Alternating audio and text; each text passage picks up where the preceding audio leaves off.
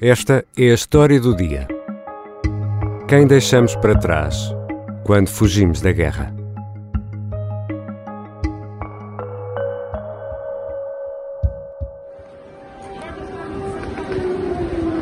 As sirenes tocam em Lviv. O som é registado pelos enviados especiais do Observador à Ucrânia na estação de comboios da cidade. Ouvimos as rodas das malas a bater nos degraus enquanto as crianças, mulheres e homens descem as escadas à procura de abrigo. Há milhares de pessoas que tentam sair do país. A fronteira está quase ali, a 90 quilómetros. Em Kiev, a CNN Internacional fala em direto com Petro Poroshenko. O ex-presidente ucraniano mostra uma Kalashnikov. Juntou-se às milícias populares. São armas ligeiras contra o exército russo. Até quando vão aguentar? Pergunta a CNN. Para sempre, responde Poroshenko. How long do you think you can hold out? forever. I think that the Putin never will uh, catch Ukraine, despite uh, no, no matter how many soldiers he has, how many missiles he has, how many nuclear weapons he has. We Ukrainians are free people with a great European future. Como se vive num país em guerra? Quanto da nossa vida cabe numa só mala? Esta é a história do dia. Hoje vou conversar com a jornalista e enviada especial do Observador à Ucrânia, Kátia Bruno.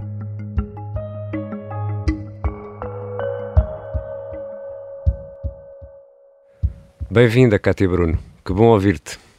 Olá, Ricardo. Onde é que estás? Neste momento estou uh, no lobby do hotel onde estamos alojados, em Lviv.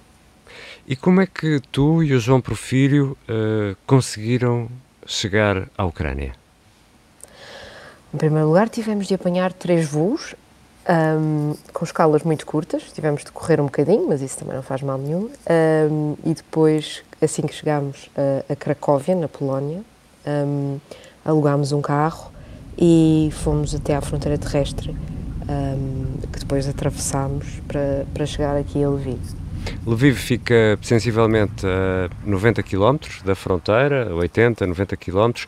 Nesse trajeto que fizeram entre a fronteira polaca e, e a cidade de Lviv, a fila para sair da Ucrânia uh, parecia interminável.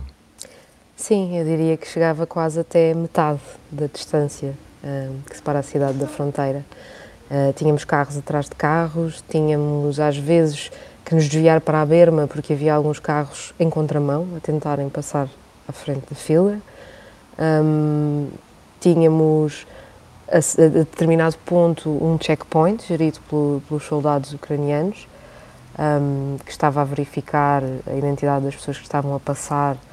Um, pensamos nós já relacionada com a, com a lei marcial que está em vigor e que diz que os homens entre 18 e 60 anos não podem abandonar o país têm de estar disponíveis como reservistas.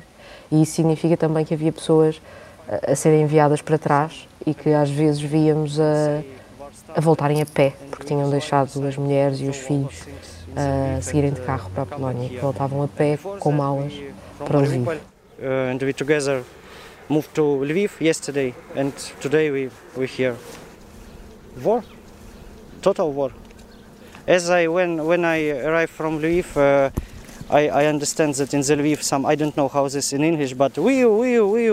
Um dos primeiros locais onde estiveram, tu e o João Porfírio, foi a estação de comboios aí em Lviv. Há muita gente a tentar fugir da Ucrânia.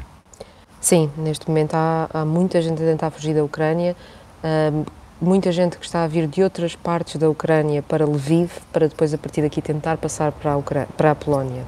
Um, eu conheço ucranianos que vivem em Kiev e que tiveram de, de sair um, ao longo do dia de ontem e de hoje e um trajeto que costuma demorar cerca de 6, 7 horas para chegar de, de Kiev a Lviv está a ser feito em 20 e tal horas, 30 horas dentro do carro um, e as pessoas fazem a mesma, não desistem, não voltam para trás.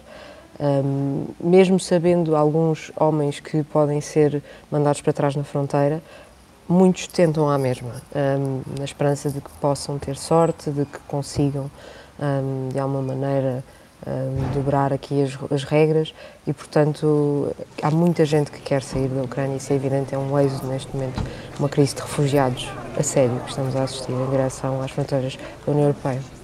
E que histórias encontraste nessa estação de comboios, Cátia Bruno? Encontrei histórias de pessoas que partem para o completo desconhecido, um, pessoas que deixaram as suas casas, uh, os seus carros, uh, pessoas que se despediram, por exemplo, dos pais que já têm mais idade e que lhes disseram: uh, Nós já temos mais idade, nós podemos morrer aqui, vocês vão, vão, vão procurar futuro. Um, e que pegaram nos filhos, pegaram umas quantas roupas, duas, três, quatro malas uh, e seguiram para, para, para o desconhecido. Uh, muitas delas não têm ninguém à espera do outro lado, na Polónia, outras têm familiares que, que tentam ir agora para a zona da fronteira para, para os acolher um, e vão completamente um, desprendidos, sem nada. Um, a não ser as lágrimas que muitos trazem quando falam sobre isso. Um, não levam quase bens materiais nenhums consigo, não levam nada apalavrado, não levam sequer a certeza do sítio onde vão dormir no dia a seguir. Yeah. Sabem que o, que o governo polaco está a, a preparar uh, apoio, mas não sabem se vão ter esse apoio. Temos agora em direto ao telefone Tatiana Datchuk, é uh, ucraniana, vivia em Kiev até ontem. Amigos, muitos amigos meus ainda uh, estão a tentar sair daqui porque é muito, muito perigo. Uh, hoje à noite outra vez ficaram, deitaram os bombas russos militares. Uh, é muito, muito perigoso. Há algum tipo de apoio humanitário montado? Há algum tipo de apoio para essa evacuação?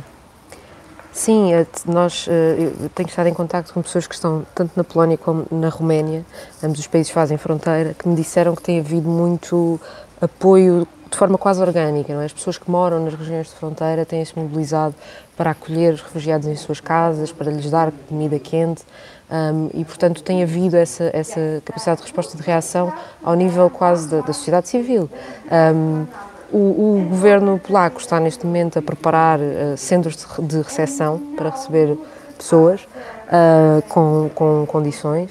Um, mas de facto a quantidade de, de, gente que continua a chegar e a chegar e a chegar à fronteira um, faz, faz-me questionar se essa capacidade estará toda montada a tempo de poder dar auxílio a tanta gente que chega ao outro lado da fronteira sem, sem, sem ter sítio onde dormir, sem ter o que comer, sem saber o que vai fazer no dia a seguir.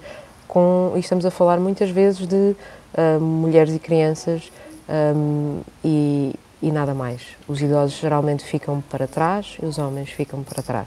Como é que se vive numa situação dessas? Como é que é a vida aí em Lviv? Como é que está a ser o dia a dia? Há uma dissonância cognitiva tremenda porque a vida parece normal à primeira vista. Tudo está aberto, tudo funciona. Hum, há pessoas na, nas lojas, nos cafés, nos restaurantes, os, os, transportes públicos estão a funcionar, aparentemente sem perturbações. Hum, mas por outro lado vemos, por exemplo, um sinal, um pequeno sinal que mostra que nem tudo está normal, são as filas para os multibancos, que são enormes. Um, e a isso soma-se outro facto, que é a quantidade de pessoas com malas, famílias inteiras com malas, que se vê na rua.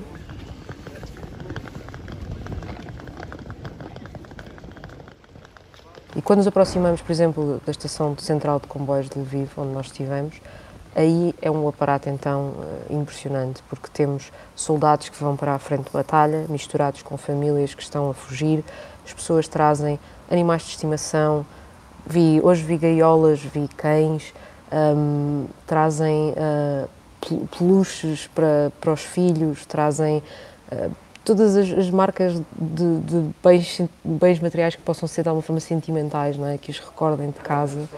Um, e, e, e, toda, e toda esta quantidade de gente coincide com a vida em Lviv, que ao mesmo tempo parece normal, em que nada está fechado, em que tudo decorre com normalidade. Agora, temos um, um confinamento obrigatório, que significa que a partir das 10 da noite ninguém poderá estar na rua e, portanto, aí uh, veremos uma Lviv um pouco diferente, sobretudo porque se está na antecipação de que possa haver uh, ataques esta noite, tendo em conta que a noite passada foi uma noite marcada pelo barulho das sirenes. Perante o barulho das sirenes, o que é que, o que, é que fazem? Uh, perante o barulho das sirenes, a, a ordem é para uh, as pessoas tentarem ir para as caves ou para os abrigos das casas e dos locais onde estão. Claro que nem todos os sítios têm esses abrigos e, portanto, as pessoas não saem de casa. No fundo, é essa a prática. Um, se puderem tentar tentarem se esconder num sítio mais mais recatado possível por exemplo aqui o nosso hotel quando chegámos tinha todas as luzes apagadas uh, quando se olhava de fora parecia um local abandonado não parecia minimamente um hotel em funcionamento um, e depois durante o dia volta aqui um pouco à vida não é? Parece-me que é sempre uma ideia de que a noite é, é a altura mais perigosa porque foi à noite que começou a invasão de Donbass e foi à noite que começou a invasão de Kiev eh, e, portanto, um, se durante o dia Lviv, por enquanto, parece uma cidade normal, embora com um ritmo de chegada de refugiados incrível, uh, durante a noite é uma cidade com medo, fechada sobre si própria, em que ninguém sai à rua, em que se apagam as luzes e em que se espera para ouvir se há barulho de sirene.